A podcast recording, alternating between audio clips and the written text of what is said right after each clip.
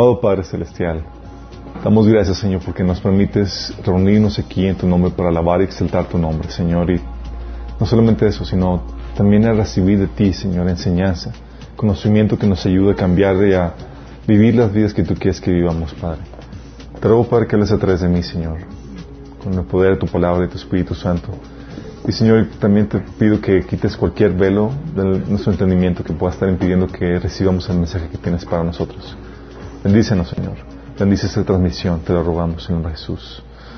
Ok, estamos viendo cómo escuché la voz de Dios. Eh, esta es la cuarta sesión.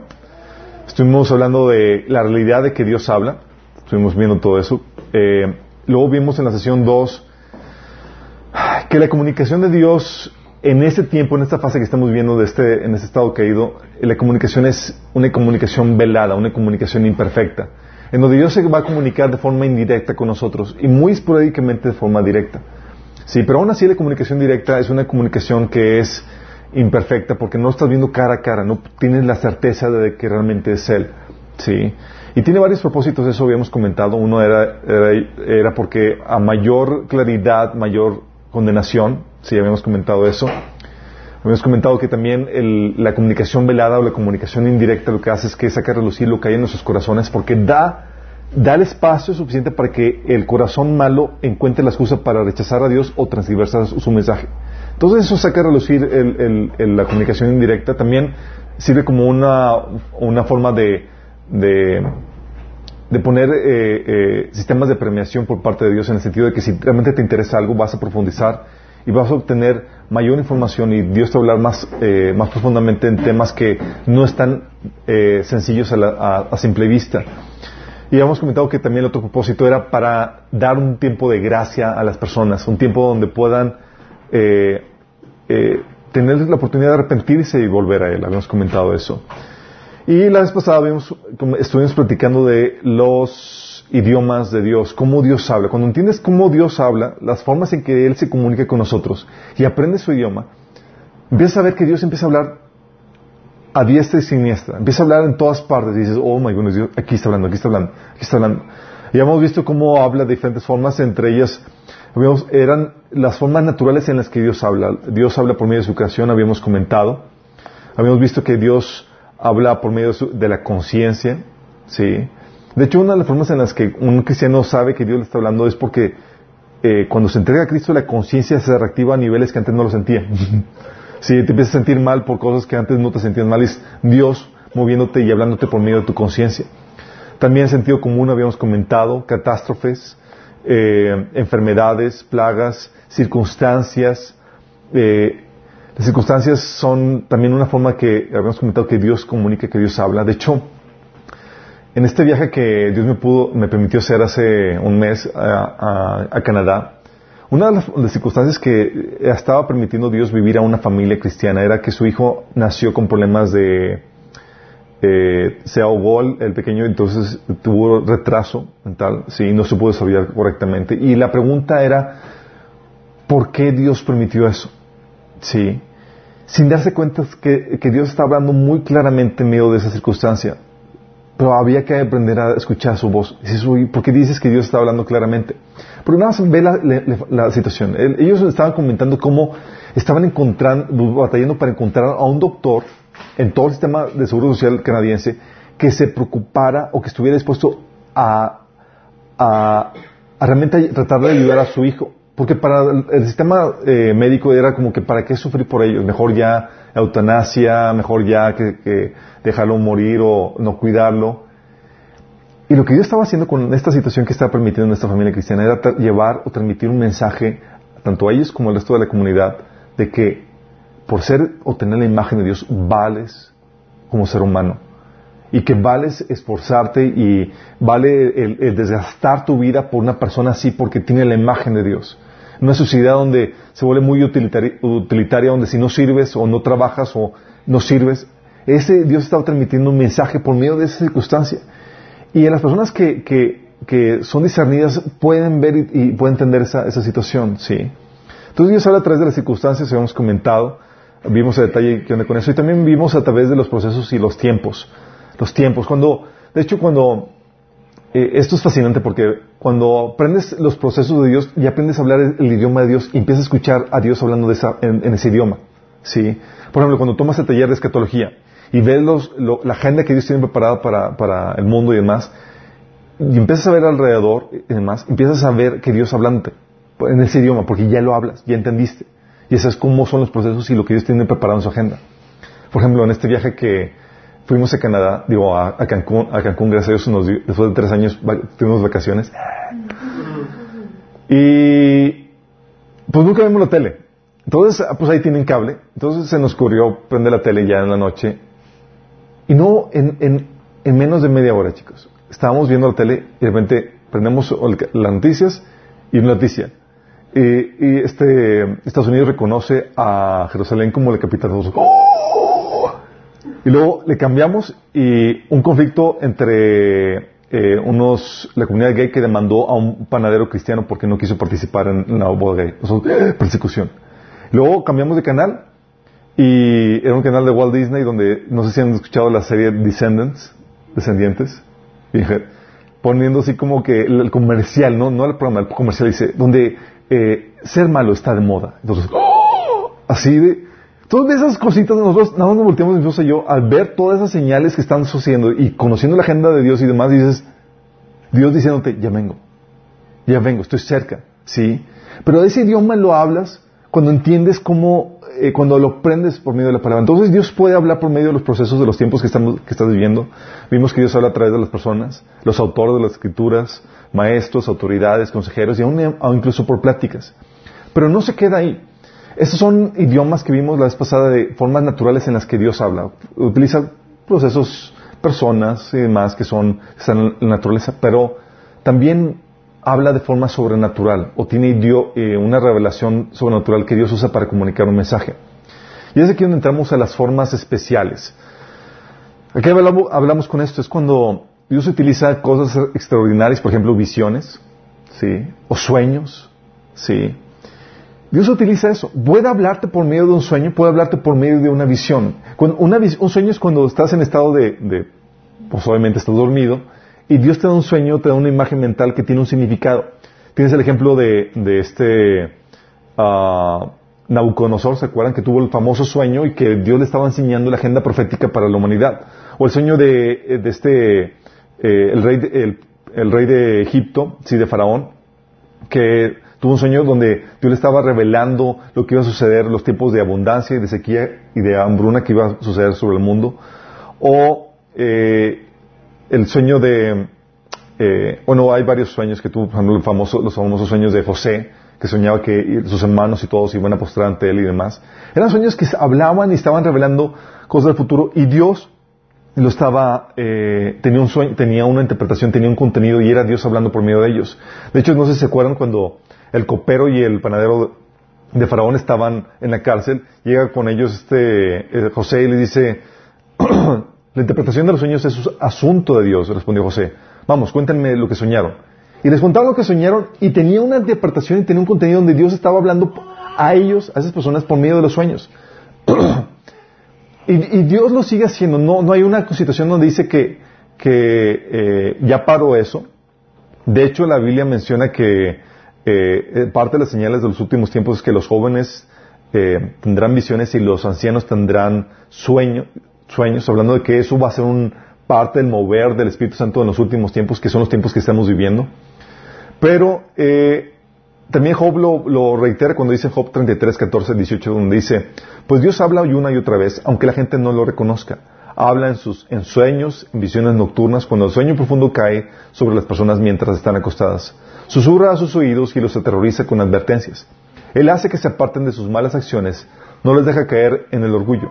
Él les protege de la tumba de cruzar el río de la muerte. ¿Se acuerdan, por ejemplo, cuando el cuñado de, Jacob iba a, perseguir, iba a hacer daño a, Jacob y le dice a él, el Señor se me apareció en sueños anoche y me advirtió que cuidado contigo. Entonces Dios habla por medio de sueños y advierte y hace, eh, mueve por medio de eso los sueños entonces es cuando Dios te da un mensaje, una imagen mental cuando estás dormido. La visión no necesariamente estás dormido. Tú puedes estar despierto y la visión es cuando es, podríamos decir que pareciera que es una situación eh, tridimensional donde tú estás dentro de, de, esa situación, donde estás viendo cosas. ¿sí? Por ejemplo, la visión de, de este Cornelio, dice que tuvo una visión donde se le apareció un ángel.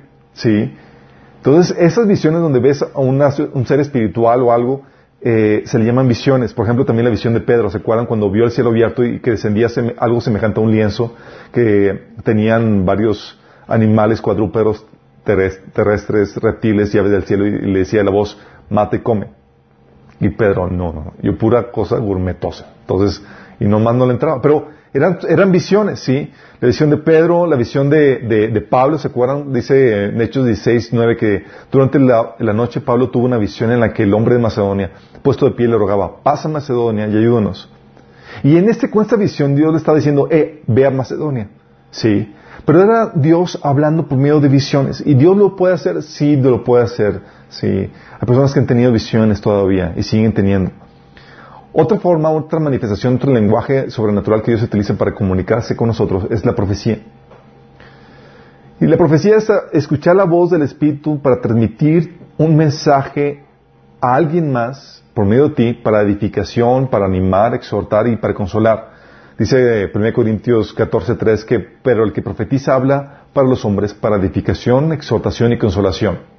Hechos 2:18 dice, y de cierto sobre mis siervos y sobre mis siervas en aquellos días derramaré mi espíritu y profetizarán. Fíjate que esta, en este pasaje Hechos 2 está hablando de una, esta sería una manifestación, una señal de los últimos tiempos. Es algo vigente para nuestros días. ¿Y cuáles son los últimos tiempos? Son los tiempos de que vino Jesús hasta su regreso. Entonces, el don de profecía sí sigue vigente.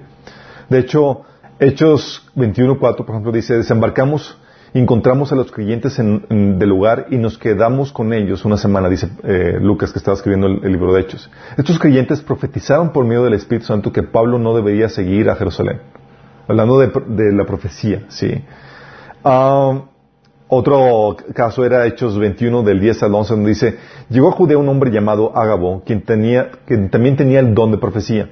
Se acercó, tomó el cinturón de Pablo y ató los pies y las manos. Y luego dijo, el Espíritu declara, de esta forma será atado el dueño de este cinturón por los líderes judíos en Jerusalén y entregado a los gentiles.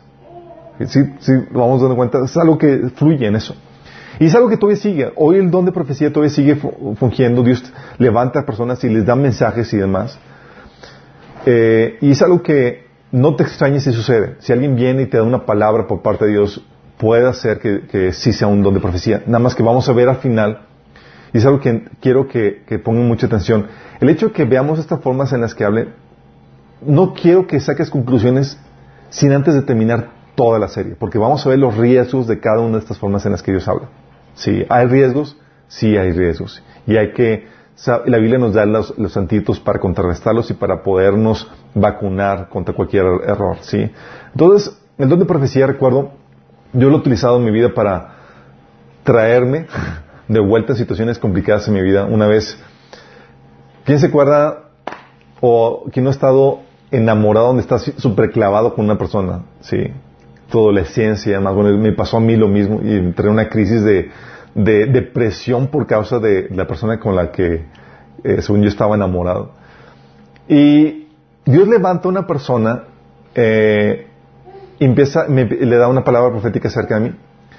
Recuerdo iba a la, iglesia en aquel entonces, eh, eh, esta hermana me abordó al final del culto, me dice, oye, quiero hablar contigo, Chuy.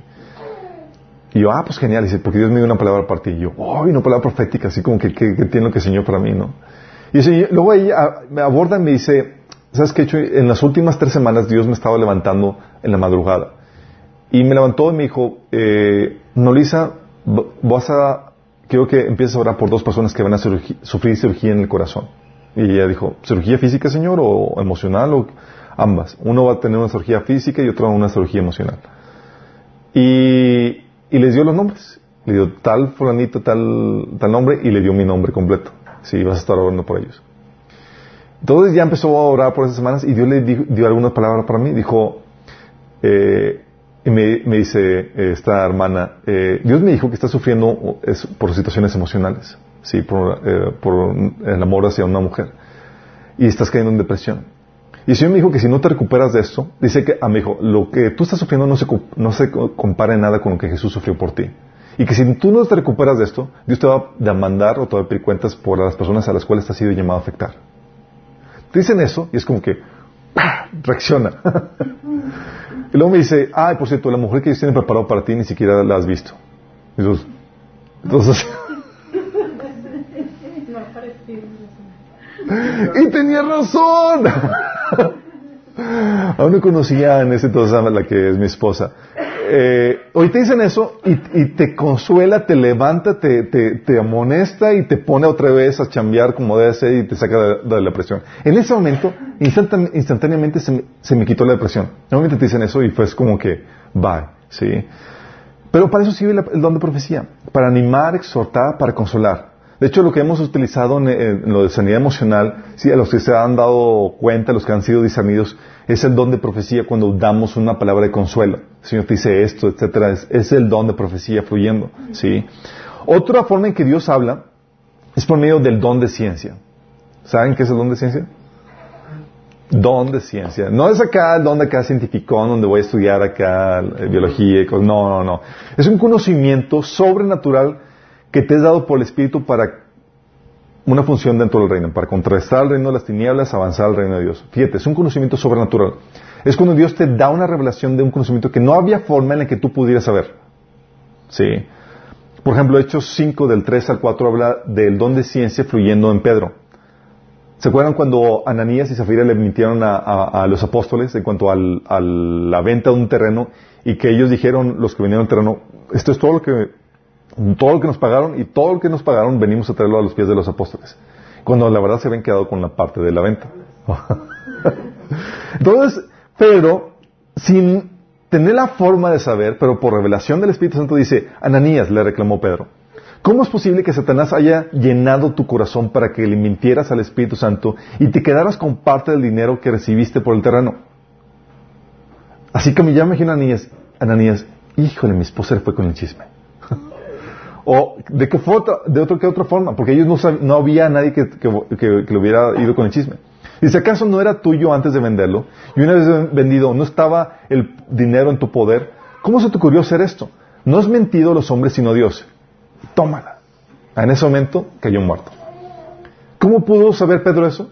Era don de ciencia, era el conocimiento sobrenatural que viene sobre una persona acerca de un asunto que no había forma natural en que pudiera saber. Sí. Y fíjate que esto se distingue de, la, adivinación en el sentido de que la adivinación es para tu entretenimiento. Aquí es para traer orden, castigo, juicio, eh, contrastar el reino de las tinieblas o avanzar al reino de Dios. Si no es para hacer dinero ni es, es con propósitos eh, del reino. Lucas 5, del 22 al 23, habla también de Jesús teniendo este don de ciencia. Por ejemplo, cuando dice en este pasaje, Jesús supo lo que pensaban, así que les preguntó. Fíjate, Estaban los fariseos ahí en la plática más y Jesús supo lo que pensaban. Y dice la Biblia en 1 Corintios capítulo 2 que nadie conoce los corazones, los pensamientos del hombre, sino solamente el espíritu del hombre que está en él. Pero aquí Jesús sí lo supo. ¿Cómo es que lo supo? Ah, es que es Dios. No, no, no, no. Cuando vino a la tierra se despojó de sí mismo y dejó a un lado los atributos de Dios. Todo lo que hizo Jesús aquí en la tierra lo hizo enteramente como hombre dependiendo del Espíritu Santo. Aquí es el Espíritu el que le estaba mostrando lo que había, lo que está sucediendo en los pensamientos de otras personas. ¿Sí? Entonces dice que supo lo que pensaban, así que les preguntó, ¿por qué cuestionan eso en su corazón? ¿Qué es más fácil decir? ¿Tus pecados te son perdonados o ponte de pie y camina? ¿Sí te das cuenta? Entonces, cuidado, ¿sí? Porque si andas así en malos pasos de demás, puede ser que Dios le dé el don de ciencia a alguien más y te exponga. es el don menos orado en la iglesia, ¿sí? ¿Qué otra forma Dios habla? Utiliza otro lenguaje sobrenatural que Dios utiliza son las señales. Señales, por ejemplo, Hechos 2, 19, 20 dice, y daré prodigios arriba en los cielos y señales abajo en la tierra, sangre y fuego y vapor de humo, y el sol se convertirá en tinieblas y la luna en sangre antes de que venga el día del Señor grande y manifiesto. Sí. Señales. Eh, Mateo 2.22, digo 2.2 dice, ¿se acuerdan de los reyes magos que decían, Llegó con este Herodes y le preguntaron, ¿dónde está el que ha nacido rey de los judíos? Preguntaron. Vimos levantarse su estrella y hemos venido a adorarlo. ¿Qué vieron? Una señal, ¿sí? Y cuando hablo de señales es que Dios puede utilizar conjunciones astronómicas o meteorológicas a cosas que suceden aquí en la Tierra, naturales, que sirven para llamar la atención y comunicar o respaldar un mensaje que Dios quiere dar. ¿Sí? Ellos, los reyes magos, vieron, ¿sabes qué? Dios nos está diciendo algo por medio de las estrellas. El Mesías ya nació. ¿Te imaginas eso? Dios hablando por medio de, las, de los astros. Sí. Y eso no es para que te metas en la astrología. Gracias. No es para que, ah, entonces la carta astral entonces sí. No, no, no, no, no. No, no, no. Eso ya es ocultismo además. De hecho, seguramente el próximo martes a los que nos están sintonizando, les invito a que nos acompañen porque vamos a hacer un paréntesis dentro del tema de autoridad que estamos viendo para ver cómo discernir la brujería. Sí, porque estoy metiendo, estoy encontrándome con situaciones donde cristianos están metiéndose en brujería porque está disfrazada la, brujería como pseudociencia. Entonces piensen que están acá haciendo cosas científicas y demás y nada que ver. ¿sí? Ok, entonces señales es otra forma en la que Dios utiliza para comunicarse. ¿sí? Eh, y como te digo, son formas de que Dios se comunica de forma indirecta. Tú tienes que interpretarlas, tienes que concluir qué está diciendo. Sí, lo cual nos expone a situaciones de posible error, posible equivocación y demás, pero sin embargo aún así Dios lo utiliza. Otra forma, milagros y prodigios. ¿Dios utiliza milagros y prodigios para comunicar mensaje? Claro que sí. Hechos 2.22, por ejemplo, dice, pueblo de Israel, escuchen esto, Jesús de Nazaret fue un hombre acreditado por Dios ante ustedes, fíjate, acreditado ante Dios. Y era, ¿cómo Dios lo acreditó? Ah, ¿cómo lo acreditó? Dice, con milagros, señales y prodigios, los cuales realizó Dios entre ustedes por medio de él, como bien lo saben. Los señales y prodigios que estaba haciendo Jesús lo estaban acreditando como enviado de Dios en el contexto de la escritura cumplida en Jesús, si no fuera de la escritura. Hechos 7:38, por ejemplo, dice, Él los sacó, hablando de Dios, de Egipto, haciendo prodigios y señales milagrosas tanto en la tierra de Egipto como en el Mar Rojo y en el desierto, durante 40 años esas señales que estaban diciendo, que, le están hablando de Israel, le están diciendo que Dios mismo estaba detrás de, de, su salida de Egipto y es el que lo estaba llevando a la tierra de Egipto, oye, a la tierra de prometida, perdón. Oye, veían la, nube durante el día, el fuego en la noche, llovía pan del cielo, o sea, señal tras señal para que se den cuenta que era realmente Dios el que estaba llevándolos, como dice la Biblia, como, sobre alas del águila, ¿sí? Eh, Hechos 15, 12, por ejemplo, las señales que estaba realizando Pablo y Bernabé eran para también acreditarlos a ellos como apóstoles. Dice, todos escucharon en silencio mientras Bernabé y Pablo les contaban de las señales milagrosas y maravillas que Dios había hecho por medio de ellos entre los gentiles. De hecho, un pasaje de, Pablo en Corintios dice, eh, ¿en qué fui menor a ustedes? Las señales de los apóstoles fueron hechas entre ustedes, milagros y demás. Si eran unas señales que eran para acreditarlos en su autoridad que Dios había, dado. ¿Sí? Entonces, cuando hablamos de, señales, estamos hablando de todas las cosas que, sobrenaturales que sirven para llamar la atención y comunicar un, comunicar un mensaje o respaldar un mensaje que Dios quiere dar. ¿Sí? Y Dios ha hecho un montón de señales y las sigue haciendo. La nube, el fuego, ¿sí? Eh, el pueblo de Israel, comida del cielo, abrir el mar rojo, Jesús caminando sobre el agua, alimentar a miles de personas, multiplicar la comida sanidades milagrosas o la teletransportación. Sabía que iban a poner la cara de... Jesús teletransportándose así de entrando a un lugar sin abrir la puerta. Y, sí, oh my goodness. Y desaparecía, oh my goodness. O este Felipe, en Evangelizando, ¿se acuerdan? Oye, eh, se levanta de, bautizar el eunuco y de repente, desaparece y aparece en otra parte que nada que ver. Y dices, órale. Y así como que ya después de saber que hay este, ese tipo de milagro que Dios hace, o sea, recuerda, no es para tu placer, es para extender el reino, es para propósito de Dios, no es para que voy tarde en la escuela, Señor, por favor, teletransportame. No, no es para... Tú tienes el poder, Señor, si no, mejor levántate más temprano y disciplínate, sí. Entonces, milagros, milagros, prodigios. La otra forma en que Dios habla es por medio de la voz directa de su Espíritu Santo. ¿Sí? Este, esta, cuando escucha la voz de Dios hablándote así como un pensamiento que te está hablando, eh, eh, eh, y este se diferencia del don de profecía en el que en este no es, no sirves a Dios como un mensajero para alguien más, no es una palabra para alguien más, sino es, el Espíritu Santo dándote un mensaje a ti directamente con respecto a tal o cual situación. Dios platicando contigo, dándote instrucciones. Em, por ejemplo, y la, Biblia menciona de esto en, hecho, en Hebreos 10, 16, donde dice, este es el pacto que haré con ellos después de aquellos días, dice el Señor. Pondré mis leyes en sus corazones y en sus mentes las escribiré. Dios hablando a tu mente dice, percibe como pensamientos la voz, sí, pero ese pensamiento no es tuyo. Empieza a distinguir como es algo fuera de ti, habla a tu mente. Por ejemplo, en Hechos 2, 8, Hechos 8, 29, te encuentras este, este, pasaje que dice, y el Espíritu dijo Felipe, acércate y júntate a ese carro, cuando él iba a compartir el nuco. ¿Quién le habló? El Espíritu. ¿Se le apareció? No, pero le habló a su mente. Hey, ve, acércate. Sí, Hechos 10, del 19 al 20 dice, entre tanto, mientras Pedro trataba de descifrar la visión, el Espíritu Santo le dijo, tres hombres han venido a buscarte. Levántate, baja y vete con ellos sin titubear. No te preocupes porque yo los he enviado. Aquí, aquí en ese pasaje me, fascina porque te encuentras a Dios hablando diferente idioma. Es como si hablara, te hablara en inglés y luego cambiara al español. Porque primero le habló en la visión. Y Pablo y Pedro así tratando de entender, oh my goodness, ¿cómo yo no entender muy bien este idioma? Entonces estaba tratando de entender el idioma de la visión que le estaba hablando, que estaba tratando de ver qué quiso decir Dios con eso. Y luego le habla el Espíritu Santo en su idioma claro y directamente, baja y ve con las personas que, están contigo. Y aquí menciona claramente que fue el Espíritu Santo el que le habló. Sí. Uh, Juan 16.3 dice, pero cuando venga el Espíritu de la verdad, Él los guiará a toda verdad, porque no hablará por su propia cuenta, sino que dirá todo, solo lo que oiga y les anunciará las cosas por venir.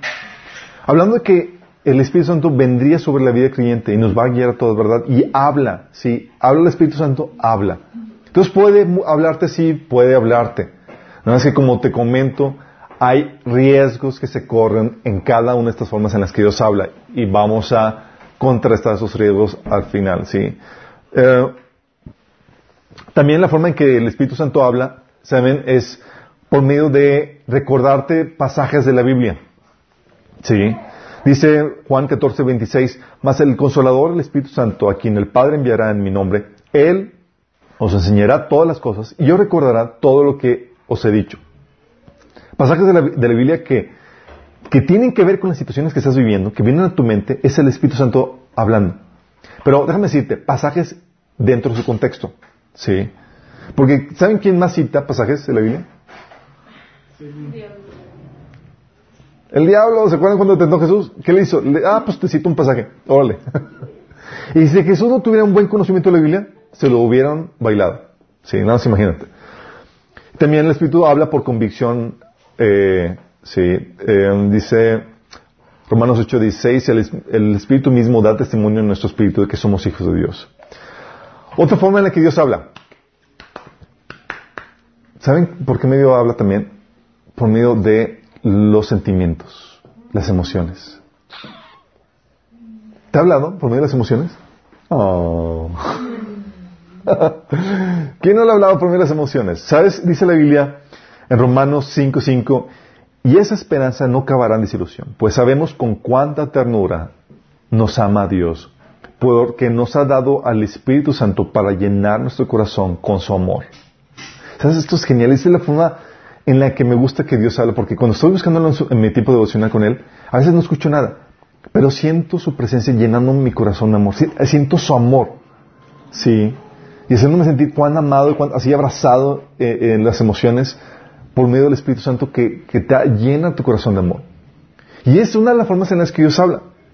¿Sí? ¿Se acuerdan que, acuérdense que habíamos, habíamos comentado que del lenguaje entre humanos, el 3% o el 7% era lenguaje verbal y el resto, y el resto era lenguaje no, no verbal. Bueno, lo mismo pasa con Dios. Dios, han estado entrado en una reunión o estás en tu tiempo devocional y sientes que Dios llena tu, corazón de amor. Y dices, oh, y sientes bonito. Es Dios hablándote, es Dios diciéndote, te amo. Sí. Así como cuando alguien te abraza físicamente y sientes que, eres amado y apreciado por algo, lo mismo hace Dios. Llena tu corazón con el amor, te hace sentir el amor de Dios y es Dios hablándote por medio de eso, diciéndote cuando te ama. Sí. Pero no solamente de esa forma. Fíjate lo que dice Filipenses 4 del 6 al 7. Dice, no se inquieten por nada, Más bien en toda ocasión, con en, en toda ocasión, con oración y ruego, presenten sus peticiones a Dios dándole gracias. Y la paz de Dios, que sobrepasa todo entendimiento, cuidará sus corazones y sus pensamientos en Cristo Jesús. ¿La qué? La paz. Esa es otra forma en la que Dios te habla. Cuando presentas tus oraciones y te descargas y oras con fe y dejas eso a Dios, el Señor te contesta sabiendo que ya se resolvió el asunto o ya, Él tomó eh, cartas en el, asunto que tú pusiste en oración y te llena o te habla, poniéndote su paz en tu corazón, haciéndote saber que todo está bien. Aunque todo parece caótico alrededor, por cuando tú dejaste tus cargas en Dios, tú estás con la paz de, Dios. Y te está hablando por medio de la paz diciéndote, hey, yo me estoy haciendo cargo. Hey, todo está bien. Sí. Y es un sentimiento. Y es una emoción. Y Dios haciéndote, expresándote, comunicándote un mensaje por medio de lo que estás sintiendo. Sí. Como dice aquí, cuidará tus corazones y tus pensamientos en Cristo Jesús. Otra forma en la que Dios habla. La otra forma en la que Dios habla es por medio de la revelación. Revelación. Ok, ¿a qué me refiero con la revelación? Me refiero a que es una enseñanza, un entendimiento que viene de repente. Así como ¡oh! Cuando sientes que te cae el 20, ¿sí les ha pasado? Sí. Eh, puedes saber, por ejemplo, eh, sucede en varias formas. Sí. Puede ser que hayas leído un mensaje, un pasaje de la Biblia muchas veces. Y de repente lo estás leyendo y por fin entiendes de qué se trata tú. ¡Oh! Bueno, ese es el momento, esa es una revelación. Es cuando cambias la Biblia de Reina Valera a una versión contemporánea. sí, o sea, esas, esas cuando te cae el 20 ya sea por medio de estudiar un pasaje de la Biblia o por medio de eh, eh, estás en tu andar normal. Recuerdo que muchas esas son, estas son las formas en las que Dios me habla a mí muy, muy eh, frecuentemente. y por tiene que ver con el llamado y lo que Dios me ha dado. Por ejemplo, estaba en la, en la, en la universidad estaba el maestro dando clases y de repente me caía el 20 de cosas acerca de Dios y su palabra que, que no más nada que ver con lo que estaba hablando el, maestro. Y nomás yo estaba oh, oh", escribiendo lo que Dios me estaba enseñando. y recuerdo un, maestro, un compañero me decía, ay, pero ni sé tan bueno lo que el maestro está diciendo. No, olvídate el maestro. O sea, lo que Dios me está hablando y estaba ingentadísimo con lo que me estaba enseñando. Bueno, esas revelaciones, la Biblia te enseña que suceden. Mateo 16, del 15 al 17, te habla de la revelación que tuvo Pedro. Dice Jesús, ¿y vosotros quién decís que soy yo? Respondiendo Simón Pedro dijo, tú eres el Cristo, el Hijo del Dios viviente. ¿Alguien se lo enseñó? Alguien vino, déjame decirte quién es Él. Y, no, fue una revelación que le cayó así de repente. Dice, entonces Jesús le respondió, bienaventurado eres, Simón, hijo de Jonás, porque no te lo reveló carne ni sangre, sino mi Padre que está en los cielos. Se le presentó el Padre y le dijo, Pedro, te voy a dar un secreto de no se lo cuentes a nadie, te voy a decir quién es realmente Jesús. No. Fue una revelación, le cayó el 20 de quién era Jesús. ¿Sí? O Lucas 24:30 donde dice, ¿se acuerdan de los que iban camino a Maús? Ah, ahí tuvieron dos revelaciones. Una que aparece en el versículo 25 al 27 dice, entonces les dijo Jesús, ¿qué necios son? ¿Les cuesta tanto creer todo lo que profetizaron lo que los profetas escribieron en las escrituras? ¿Acaso no profetizaron claramente que el Mesías tendría que sufrir todas esas cosas antes de entrar en su gloria? Entonces Jesús los guió por los escritos de Moisés y todos los profetas explicándoles lo que las escrituras decían acerca de él mismo. Y fíjate, estos eran pasajes que ellos ya conocían y lo escuchaban cada sábado en la sinagoga. Pero no es sino hasta que Jesús viene a revelarles que onda, que les cae el entendimiento. Es como, ¡Ah! no lo había visto. No que no lo conocían, no tenían la revelación. ¿Sí? Otro ejemplo de revelación es con ellos mismos en el, versículo 30, cuando ya Jesús los invitan a que se queden con ellos, sin saber que era Jesús. Y lo invitan a comer y dice, al sentarse a comer, tomó el pan Jesús y los bendijo. Luego lo partió y se lo dio a ellos. De pronto se les abrieron los ojos y lo reconocieron. Y en ese instante Jesús desapareció. Teletransportó. Así es. Eh, pero si te das cuenta, le cayó el 20. Y es una forma en la que Dios habla. Puedes estar leyendo un pasaje o puedes que estés en tu vida normal X o Y y de repente haciendo lo que cualquier cosa y te cae el 20 en la comprensión de cosas que antes no entendías. Es Dios hablándote por revelación. ¿Sí? Otra forma en la que Dios habla, por medio de inspiración. Aquí no es que Dios te dicta lo que vas a decir, sino que fluyen, ideas mientras que dices o hablas o haces o escribes. Si Dios ahí dándote las ideas eh, o fluyendo a través de ti mientras que haces alguna actividad. Lucas 12, 11 dice, cuando los hagan comparecer ante, las sinagogas y los gobernantes y las autoridades, no se preocupen de cómo van a defenderse o de qué van a decir decir, está diciendo, no hagas la tarea de preparar tu sermón. ¿Sí? Porque en ese momento el Espíritu Santo les enseñará lo que deben responder. ¿En qué momento? En ese. O sea, llega, era, Jesús lo estaba visualizando que llegaban al momento de comparecer, iba a venir la presencia de Dios tan fuerte que lo que iban a hablar iban a estar hablando de forma inspirada por el Espíritu Santo. ¿Sí me explico? Eso es cuando el Espíritu Santo fluye mientras que hablas, dices o haces o escribes. Te cae el 20. Eso también es algo que me ha pasado a mí cuando recuerdo, dice, bueno, es algo que le digo a mi esposa frecuentemente, que me dice, oye, ¿de qué vas a compartir? Yo no sé exactamente, la revelación me queda cuando empiezo a escribir. sí, ¿por qué? Porque cae la inspiración, estaba así, ¡oh, oh! y empiezo a aprender cosas que yo ni sabía. sí, eso es, como fluye la inspiración. Hechos 4 del 8 9 habla acerca de eso. Dice, Pedro, lleno del Espíritu Santo, le respondió, gobernantes del pueblo, del pueblo y ancianos, hoy se nos procesa por haber favorecido a un inválido y se nos pregunta cómo fue sanado. Y empieza a argumentar. Y dices, estos argumentos y demás eran palabras inspiradas por Dios porque estaba lleno del Espíritu Santo. Aquí estaba cumpliendo la promesa de Jesús de que no tenían que pensar o preocuparse qué iban a decir porque el Espíritu iba a fluir por medio de ellos. Hechos 13, del 9 al 11, por ejemplo, otro caso donde Pablo, inspirado por, eh, por el Espíritu Santo, empieza a hablar. Pero aquí habla un castigo con respecto a alguien. Dice, entonces Saulo, o sea, Pablo, lleno del Espíritu Santo, clavó los ojos en el Limas y le dijo, Hijo del diablo, enemigo de toda justicia, lleno de todo tipo de engaño y de fraude. y fíjate, va inspirado, ¿eh? Nunca dejarás de torcer los caminos rectos del Señor. Ahora la mano del Señor está contra ti y, va a, vas a quedarte ciego por algún tiempo, no podrás ver la luz del sol. Y Tom se cumplió y quedó ciego. Estaba ahí. Y la persona que estaba al lado se convirtió al ver toda esa manifestación. y tú, tú me conviertes, sino también. Órale. Eh, Hechos 1.16 dice, varones hermanos, era necesario que se cumpliese la escritura en el que el Espíritu Santo habló antes por, por, por boca de David acerca de Judas que fue guía de los que prendieron a Jesús.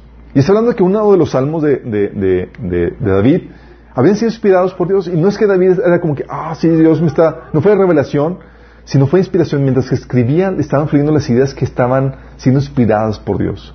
¿Sí vamos entendiendo? Entonces Dios puede darte, inspirarte, llevándote a hacer cosas o hablar cosas que son del Espíritu Santo fluyendo a través de ti mientras que tú las estás haciendo. No te dice antes, no después, no es revelación, eh, eh, no es la voz del Espíritu Santo, es mientras que haces, Dios empieza a fluir y te ordena para que fluyan las cosas como Dios quiere que fluyan. Diga las cosas, escribe las cosas que Dios quiere que, digas. Otra forma en la que Dios habla es por medio de parábolas vivenciales. Algunos de ustedes me han escuchado hablar de eso, ¿verdad? ¿Quién se acuerda de, eso? ¿Sí? ¿Saben, ¿Sí se acuerdan de qué, de qué se trataba? Tú ya le te das de acordar. ¿No te acuerdas? ¿No? No, no, no. Sí sé la definición, pero ni se me ¿Te acuerdas de su parábola Sí, en 15 años. en 15 años. Ha habido varias parábolas. De hecho, está tratando de hacer memoria de varias y no me acordaba más que. está tratando de hacer memoria porque Dios me habló por, por medio de varias parábolas vivenciales y no, más me acordé de una. Pero bueno, eh, parábolas vivenciales, ¿a qué me refiero a esto? Es cuando Dios te dicta, uh, digo, es cuando Dios utiliza circunstancias o situaciones de la vida para darte una enseñanza espiritual. ¿Sí? Por ejemplo, eso lo ves que Dios lo utiliza muy frecuentemente con los, con los profetas. Oseas 1.2, por ejemplo, dice, la primera, la primera vez que el Señor habló por medio de Oseas, le dijo, ve y toma por esposa a una prostituta y ten con ella hijos de prostitución, porque el país se ha prostituido por completo, se ha apartado el Señor. Y oh.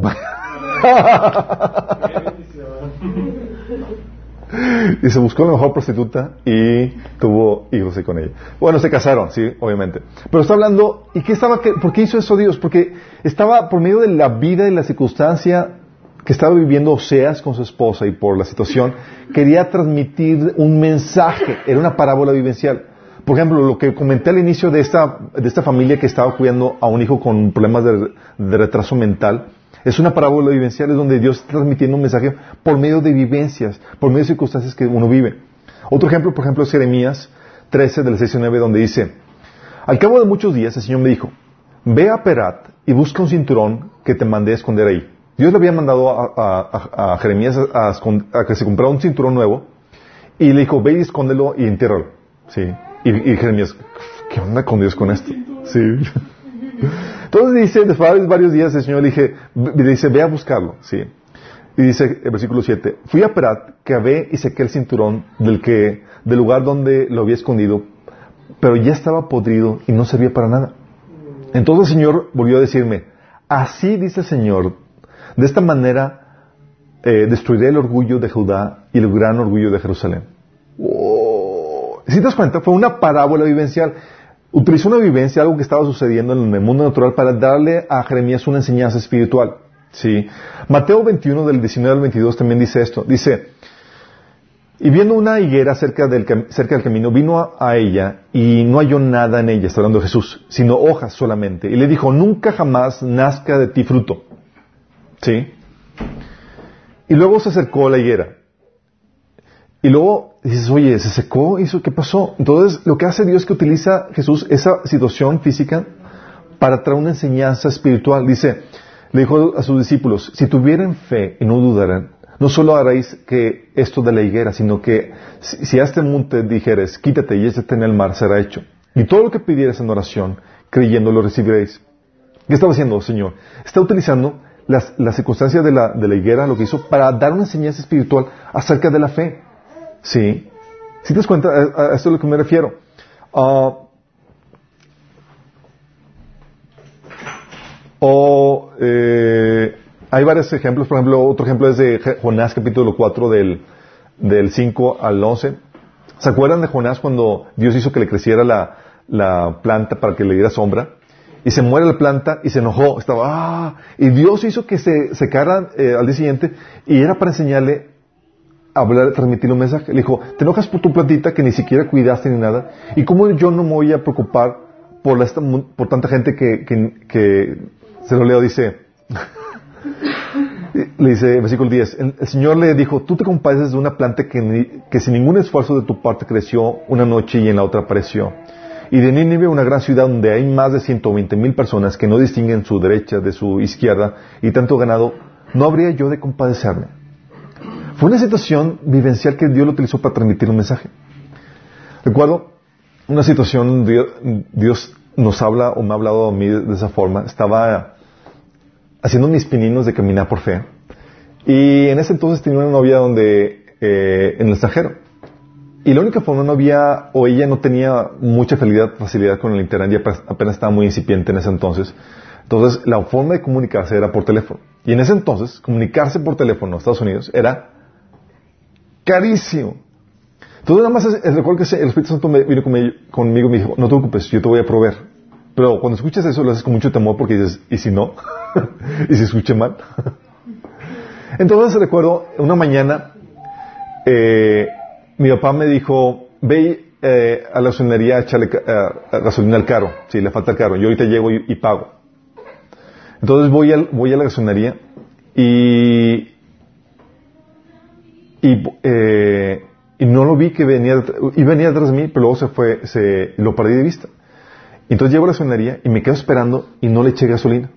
Dije, este ya se fue y me dejó aquí varado. Sí. sí qué bueno que no le puse gasolina. Y no sé que llega mi papá, dice, ¿cuánto es? Y yo, no, no le eché gasolina. Dice, ¿cómo que no le eché gasolina? Estoy perdiendo tiempo. Dice, te dije que le echaras gasolina. Dije, sí, pero si te me ibas, te dije que iba a ir a pagar. Sí. Total que ya le pusimos gasolina, me regañó y todo eso, entonces iba de regreso y el Espíritu Santo me dice, ¿entendiste? Y yo.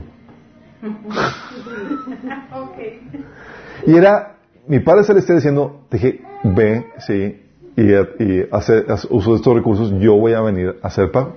Y efectivamente, después de esa parábola vivencial, lo hice con más tranquilidad y efectivamente llegó el dinero que quería para hacer el pago cuando, cuando llegó el recibo. Pero son parábolas vivenciales, cosas que Dios utiliza, ¿sí? A tu lado para darte una enseñanza, eh, darte una enseñanza espiritual acerca de tal cual tema. Con todo esto, algo que el Señor me, me estaba mostrando era que, ¿sabes? Dios no solamente comunica un mensaje por medio de, del mensaje que te transmite. Sí. O sea, una cosa es, te transmite un mensaje, ok, por medio de tal persona, por medio de la voz, por medio de tal cual circunstancia.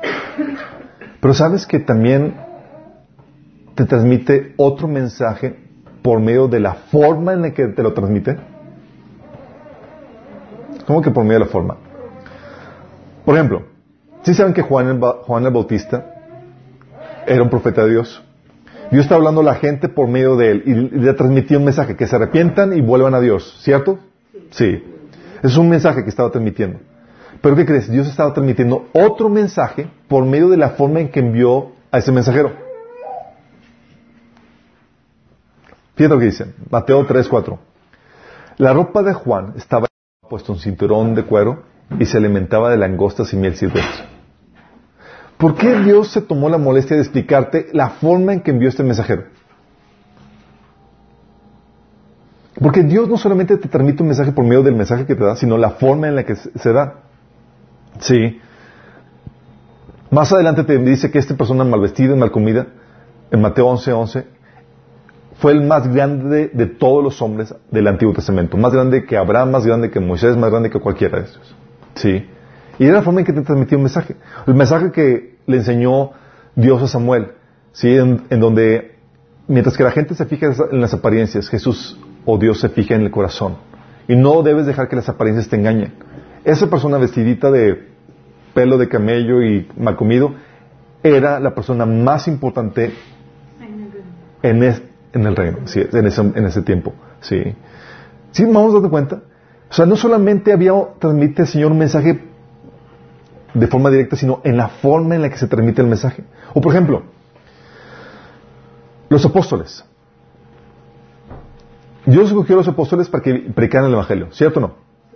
Predicar el Evangelio es la forma, es el mensaje o es lo que Dios quería transmitir. Arrepiéntense, crean en Jesús y les, les comentaban, nos platicaban acerca de, de, lo que Jesús hizo por nosotros en la cruz. Ese era el mensaje de Dios. Pero no solamente había ese mensaje en la forma o en el contenido del mensaje, sino en, el, en la forma en el canal, en el conducto que está utilizando Dios. ¿Por qué? ¿Sabes a quién utilizó? Dice Hechos 4:13. Los miembros del concilio quedaron asombrados cuando vieron el valor de Pedro y de Juan, porque veían que eran hombres comunes sin ninguna preparación especial en las escrituras.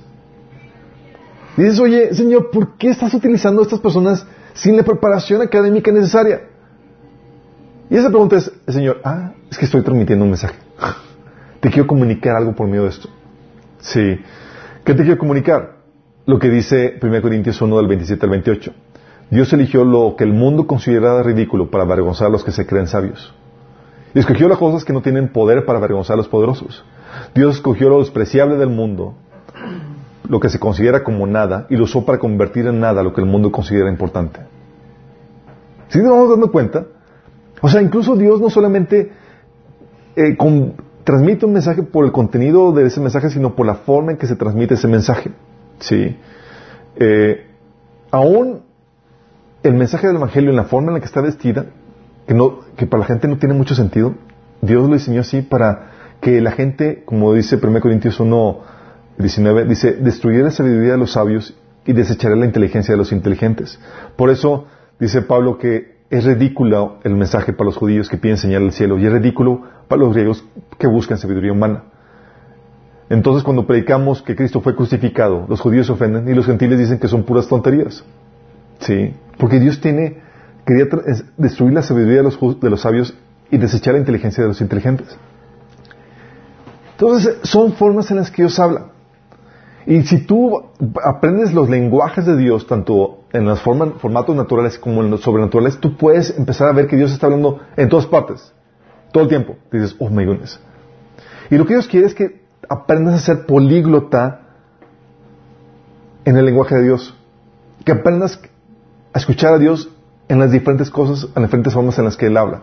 Por medio de las circunstancias, por medio de, de los maestros que pone delante de ti, por medio de de las enfermedades, por medio de las eh, de, su voz hablándote, de donde profecía, de las catástrofes, de esto y otro. Dios quiere enseñarte, Dios quiere hablarte y quiere que aprendas a hablar su, lenguaje. Pero hay riesgos en todo esto. Por eso quería, el, segundo mensaje que vimos en esta serie es muy importante, el entender que la forma en la que se comunica Dios con nosotros es de una forma velada, no es clara ni directa. Dios no está no se te presenta en todo su gloria y esplendor, no lo ves cara a cara para decirte claramente lo que, lo que te quiere decir. ¿Sí? Y ya vimos el por qué lo hace de esa forma, ¿sí? Pero conlleva riesgos en esta forma en la que Dios se comunica con nosotros. Ah, porque no que esté, eh, no, que, no que el riesgo esté en la forma en que se comunica con nosotros, sino que en nuestro, sino en nuestro corazón, que aprovechando la forma velada de comunicación que Dios tiene con nosotros, aprovechamos de forma velada para torcer el mensaje o ignorarlo por completo. Fíjate, ¿se acuerdan que habíamos comentado que de forma velada era para que sugiera lo que hay realmente en nuestro corazón? Ese es el riesgo que se corre. Aunque esa forma velada es suficiente para que entendamos el mensaje de Dios, por nuestro corazón corrompido, puede ocasionar que se tuerza el mensaje que Dios quiere comunicar, o que se malentienda, o que se ignore por completo. ¿Sí? Por ejemplo, vimos que Dios habla por medio de la naturaleza, ¿cierto o no? Oye, puso los astros y demás para que nos diéramos cuenta de lo grandioso que es Dios, de lo poderoso, de lo majestuoso que es, ¿sí? Y han visto los, eh, es algo que les había comentado, hay un video que circula en Facebook, con, de esos que mandan por WhatsApp, donde te pone la imagen de una persona y lo va haciendo de lejos y te va, te va haciendo la, vista de, hasta que ves la Tierra desde otra galaxia. Dice, este pequeño polvito que hay, ahí somos nosotros. Y saca conclusión para que no te sientas el centro del universo, somos nada dentro del universo. ¿Sí? No te sientas que realmente es una creación especial por parte de Dios. Cuando lo que Dios quiere transmitirnos al ver la, majestuosidad o lo, inmenso del universo es enseñarte lo que somos nosotros en comparado, no el universo, en comparado de Dios. Cuán grande es Dios. Sí. Y cuán, es su cuán grande es su amor para con nosotros de que siendo nosotros casi nada, decidió dar su vida por nosotros sacas conclusiones diferentes. ¿Sí? Entonces puedes malinterpretar lo que Dios quiere transmitir en la, naturaleza. Por ejemplo, Deuteronomio 4, 19, te habla de un ejemplo de malinterpretación. Dice, de lo contrario, cuando levanten los ojos y vean todo el ejército del cielo, es decir, el sol, la luna y las estrellas, pueden sentirse tentados a postrarse ante ellos y a adorarlos. Esos astros se los ha dado el Señor a el Dios de ustedes a todas las naciones que están debajo del cielo. O sea, en vez de, contemplar la creación y pensar que Juan grande es Dios, tú puedes concluir algo diferente. Puedes sacar conclusión, eh, ellos son los dioses. Y como mucha gente pagana lo ha hecho, tienen como Dios al Dios del sol, a la luna y demás. Y es una malinterpretación del mensaje de Dios. En vez de concluir y ver la majestuosidad, lo, como dice el poder de Dios, su gloria invisible y demás, por medio de las cosas creadas, terminas adorando a las cosas antes que el Creador.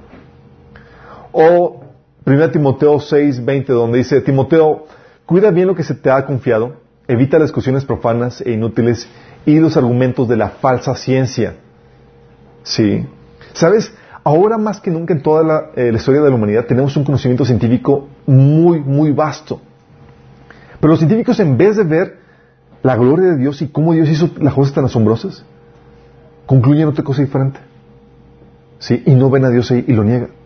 Es lo que Pablo menciona, la falsamente llamada ciencia. ¿Sí? Entonces tú puedes torcer el mensaje que Dios te está dando por medio de la e ignorarlo. ¿Sí? O, por ejemplo, cuando habíamos comentado que Dios habla por medio de las circunstancias, ¿verdad? Puedes malinterpretar las circunstancias. Números 14.3. Este, el pueblo de Israel vio que había gigantes en la tierra prometida. Si después de todo lo que Dios, hizo con ellos, el hecho de que había gigantes en la tierra prometida, ¿qué confusión eh, se quedaron a ver esa circunstancia? Dice el versículo 3, ¿por qué el Señor nos, nos, está llevando a esta tierra solo para que muramos en batalla? ¿Concluyeron bien? No. Concluyeron, oye, Dios va a exaltar a darnos victorias tremendas porque está con nosotros y vamos a arrasar con esa... No, el quiere Dios matarnos. O sea, nos sacó de Egipto para, para entregarnos en manos de los enemigos. ¿Sí o no? Dice, a nuestras esposas y a, nuestros hijos se van a llevar como botín. Al ver la circunstancia, así estaban interpretando. Y tú puedes malinterpretar las circunstancias que, que estabas viviendo. Sí. Y muchas personas, y típicamente cristianos, ven una circunstancia difícil que están viviendo y sacan como conclusión, Dios ya no me ama. ¿Por qué permite esto en mi vida? ¿Por qué permite aquello? Bla, bla, bla. Y es que Dios no me quiere y, están haciendo el pitipari. Por eso la importancia de la consolación, para que veamos con Dios y que nos diga cómo me dando en eso. Cuando la Biblia que dice, ¿será que Él ya no nos ama si tenemos problemas o dificultades? Si somos perseguidos, o pasamos hambre, o estamos en la miseria, o en el peligro, o bajo amenaza de muerte? Romanos 8, 35. Pero corremos el riesgo a malinterpretar las circunstancias. O sea, Dios está hablando una cosa y por tu mente corrupta y corazón no renovado, tú interpretas eso de otra forma equivocada, así como el pueblo de Israel. Sí, y te hundes en la depresión, pensando que tienes un Dios que quiere hacerte daño. O habíamos comentado que Dios habla por medio de sentido común, ¿se acuerdan? Bueno, ¿qué crees? También puedes tener un sentido común embotado, que nomás no funciona. Sí, Romanos 1.21 dice, y al versículo 28 dice, como resultado, la mente les quedó oscurecida y en confusión. Afirmaban ser sabios, pero se convirtieron en completos necios. Entonces Dios los abandonó para que hicieran todas las cosas vergonzosas que deseaban en su corazón. Como resultado, usaron sus cuerpos para hacer cosas viles y degradantes entre sí. Por pensar que era una tontería reconocer a Dios, Él los abandonó a sus tontos razonamientos y dejó que hicieran cosas que jamás debían hacerse. Hasta hablando de que se denigraban el cuerpo por la forma en que estaban utilizando porque no estaban usando su sentido común, porque estaban botados. Sí. Y es lo que está sucediendo hoy en día. Hoy Dios habla por medio del sentido común, sí, pero ahorita tu sentido común, mucha gente ya nomás no da. Sí, están votados. O habíamos comentado que Dios habla por medio de la conciencia. ¿Qué crees? La conciencia también le puedes poner mute.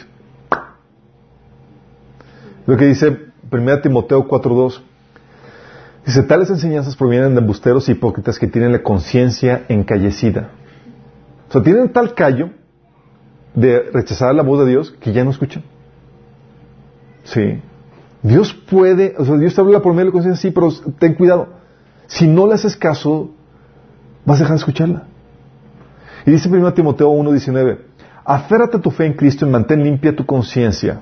Fíjate, mantén limpia tu conciencia pues algunas personas, desobedeciendo a propósito lo que les dictaba su conciencia, como resultado, su fe naufragó.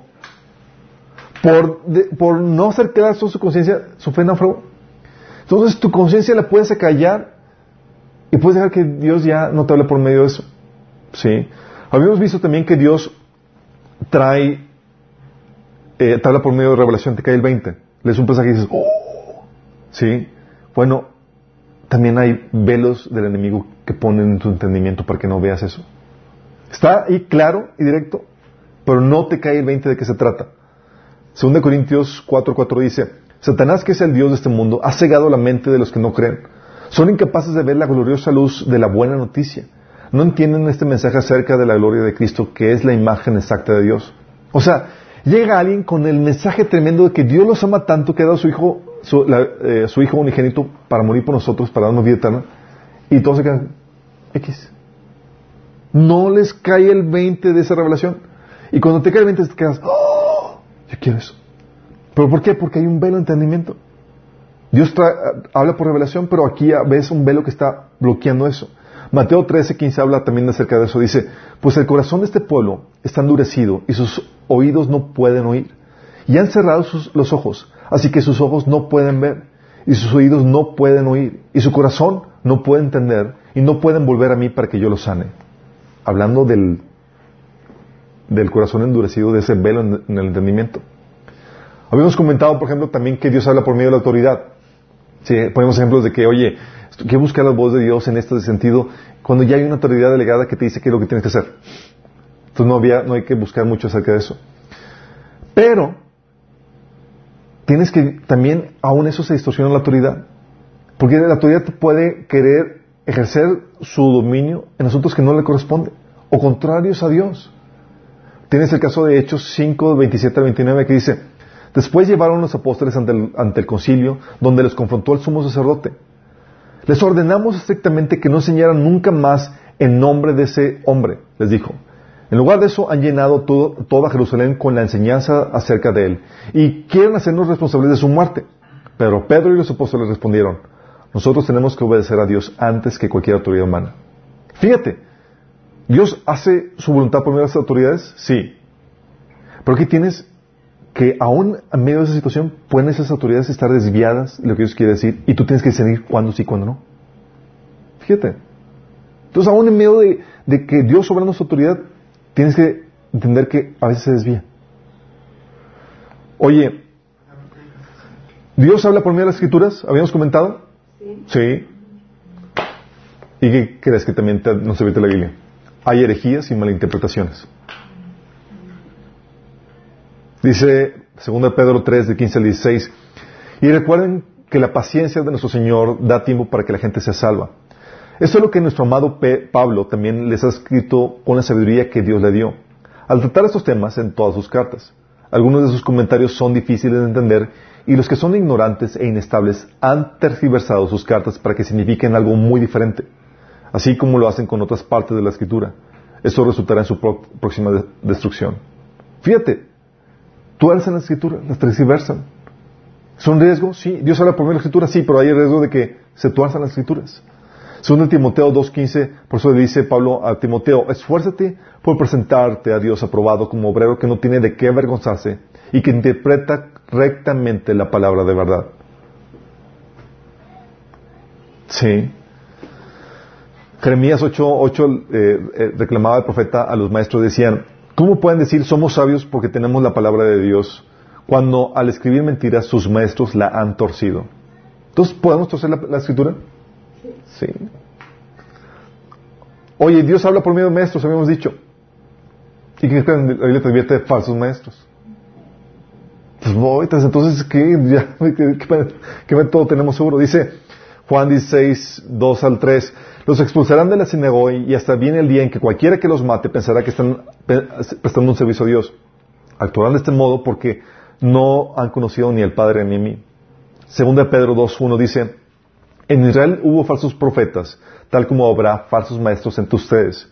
Ellos les enseñarán con astucia herejías destructivas y hasta negarán al Señor quien los compró o sea, está hablando de cristianos. Esto provocará su próxima destrucción repentina. ¿Sí? Entonces, falsos maestros, sí, también hay. Oye, habíamos dicho que Dios era por medio de inspiración. ¿Qué crees? También hay inspiración satánica. Ah. Primera Crónicas 21.1. Pero Satanás se levantó contra Israel e incitó a David a que hiciese un censo a Israel. Se le ocurrió la grandiosa idea, inspirada por Satanás, de hacer un censo indebido. Sí, que ocasionó una plaga sobre el pueblo de Israel. O, ¿te acuerdan cuando Pedro estaba siendo inspirado? Primero fue inspirado por Dios para saber quién era Jesús. Y luego fue inspirado por quién? Por Satanás. Entonces Pedro, Mateo 16, del 22 al 23, dice, entonces Pedro, tomándolo parte, comenzó a convenirle diciendo, Señor, ten compasión de ti, en ninguna manera esto te acontezca. Pero él volviéndose dijo a Pedro, quítate de delante de mí, Satanás me eras tropiezo porque no pones la mirada en las cosas de Dios, sino en la de los hombres. Esas palabras que habló Pedro eran inspiradas por por el diablo. Entonces, sí te está dando así como que la cosita que entonces ahora cómo le vamos a hacer para discernir la voz de Dios. Oye, hay, habíamos dicho que Dios puede hablarte por medio de pláticas. Bueno, ese mismo pasaje te habla de que también en una plática puedes tener una plática inspirada por, por Satanás. O sea, Jesús estaba haciendo, estaba teniendo una plática con alguien que le estaba dando un consejo que era inspirado por el enemigo. ¿Sí? Oye, habíamos dicho que Dios habla, que habíamos platicado que puedes escuchar la voz de Dios hablando en tu mente. ¿Sí? ¿Y qué crees? También los demonios te pueden hablar. ¿Habla Satanás? Sí. Mateo 4, tú hablas, eh, ves al diablo hablando con Jesús. Dice, y vino el tentador y le dijo, ¿habla? Claro que habla. Y eso también te lleva a entender que, así como hay el don de profecía, ¿sabes que también hay? Hay un falso espíritu de profecía. ¿Puede haber un falso espíritu de profecía? Claro. Primera Juan 4.1 dice, queridos hermanos, no le crean a todos los que afirman hablar de parte del Espíritu. Pónganlos a prueba para averiguar si el Espíritu que tienen realmente proviene de Dios. Porque hay muchos falsos profetas en el mundo. O sea, imagínate que la persona que te habló haya sido realmente por un espíritu del enemigo. ¿Sí? Bueno, tienes el pasaje de Hechos 16, del 16 al 18, donde había un espíritu, un espíritu demoníaco de adivinación. Fíjate el ejemplo que dice. Aconteció que mientras que íbamos a la oración, nos salió al encuentro una muchacha que tenía el espíritu de adivinación, la cual daba grandes ganancias a sus amos adivinando. Esta siguió a Pablo y a nosotros daba voces diciendo, estos hombres son siervos del Dios Altísimo, quienes os, os anuncian el camino de salvación. ¿Te imaginas al espíritu demoníaco ayudando a evangelizar a Pablo? O sea, le estaba acarreando gente. Escúchenlos para que sean salvos. ¿Te imaginas eso? Y resulta que Pablo lo discernió y dijo, este es un espíritu de adivinación, en vez de pensar que era el Espíritu Santo. ¿Te imaginas? Dice, esto lo hacía por muchos días, mas desagradando a Pablo, este se volvió y le dijo al Espíritu, te mando en el nombre de Jesús que salgas de ella. Y salió en aquella misma hora. Sí, vamos entendiendo. Imagínate, o sea, tú no puedes decir, ah, es de Dios porque está ayudándome a evangelizar. Sí. Pero luego, ¿cómo disiernes? Sí. ¿Estaba diciendo algo mentiroso? No, estaba diciendo la verdad acerca del de, mensaje. También, eh, oye, habíamos comentado que Dios habla por medio de las emociones. Te puedes sentir la paz de Dios o puedes sentir el amor de Dios, ¿sí o no? ¿Por qué crees? También tus propias pasiones pueden hablarte. Dice Santiago 4 del 1 al 3. ¿De dónde surgen las guerras y los conflictos entre ustedes? ¿No es precisamente de, las pasiones que luchan dentro de ustedes mismos? Y cuando piden, no, no reciben porque piden con malas intenciones para satisfacer sus propias pasiones. ¿Sabes? O sea, las emociones también hablan, chicos, y son pasiones que están ahí peleando. Recuerdo que una vez eh, un hermano me decía, eh, fluyendo don de profecía, y, y toda palabra profética que daba con otras personas siempre se cumplía y era muy certera. Pero todas las palabras proféticas que él, él recibía para sí mismo en su área eh, sentimental, ¿qué creen? Fallaba. Siempre fallaba. ¿Por qué creen? Las emociones también hablan. Sí. Siempre hablan. Yo, ¿qué pasa con tu...? ¿No te dijo que el Señor iba, era para ella? Digo, ¿no te dijo que ella era para ti? No, pues siempre no. Sí, porque las pasiones también hablan. Dice Jeremías 17:9, engañoso es el corazón más que todas las cosas y perverso. ¿Quién lo conocerá? Sí. O Santiago 1.13 dice, cada uno es tentado según sus propios malos deseos, lo arrastran y seducen.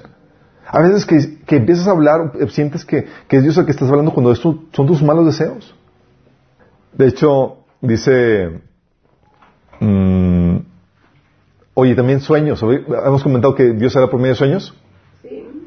¿Y qué crees? También puedes tener sueños que son sueños guajiros, frijoleros, que nada que ver. Sí. Jeremías 23, del 25 al 27 habla acerca de eso. Dice, he oído a estos profetas decir, escuchen el sueño que Dios me dio anoche.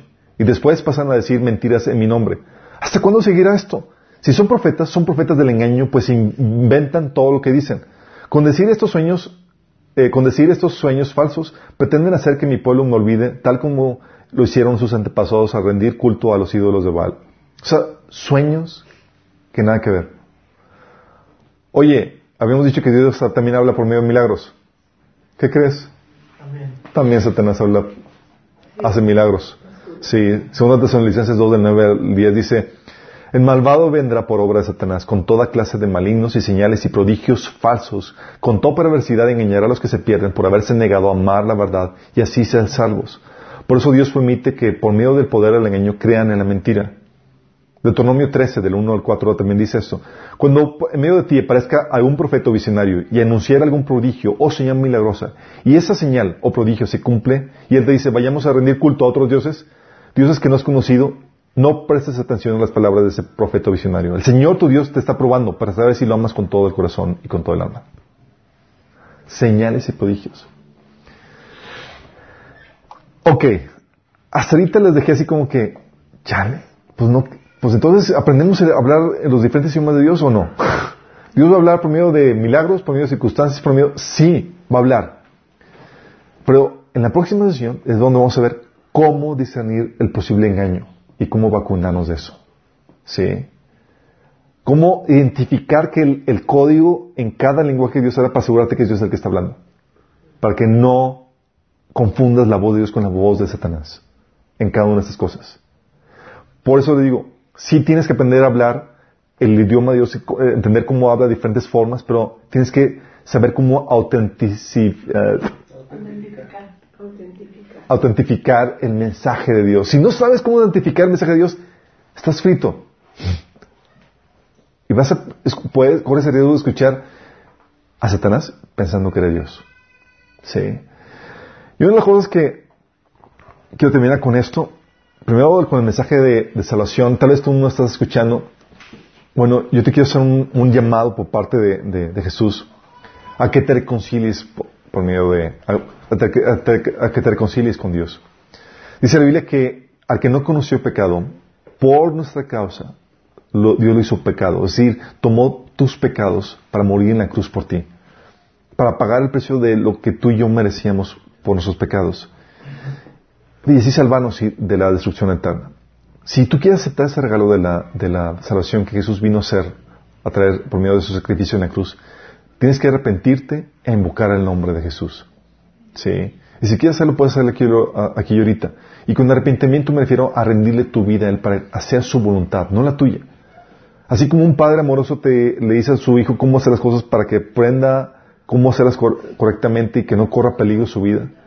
Así lo mismo Dios nos da instrucciones para que podamos guardar nuestra vida y que nos vaya bien en esta vida y podamos tener una, una gloriosa vida eterna. Y si quieres entregarle tu vida a Cristo, puedes hacerlo. Con una oración dice la Biblia que todo aquel que invoque el nombre del Señor será salvo. Entonces, te invitamos a que lo invoques. Cierra tus ojos y dile al Señor, Señor Jesús, el día de hoy invoco tu nombre.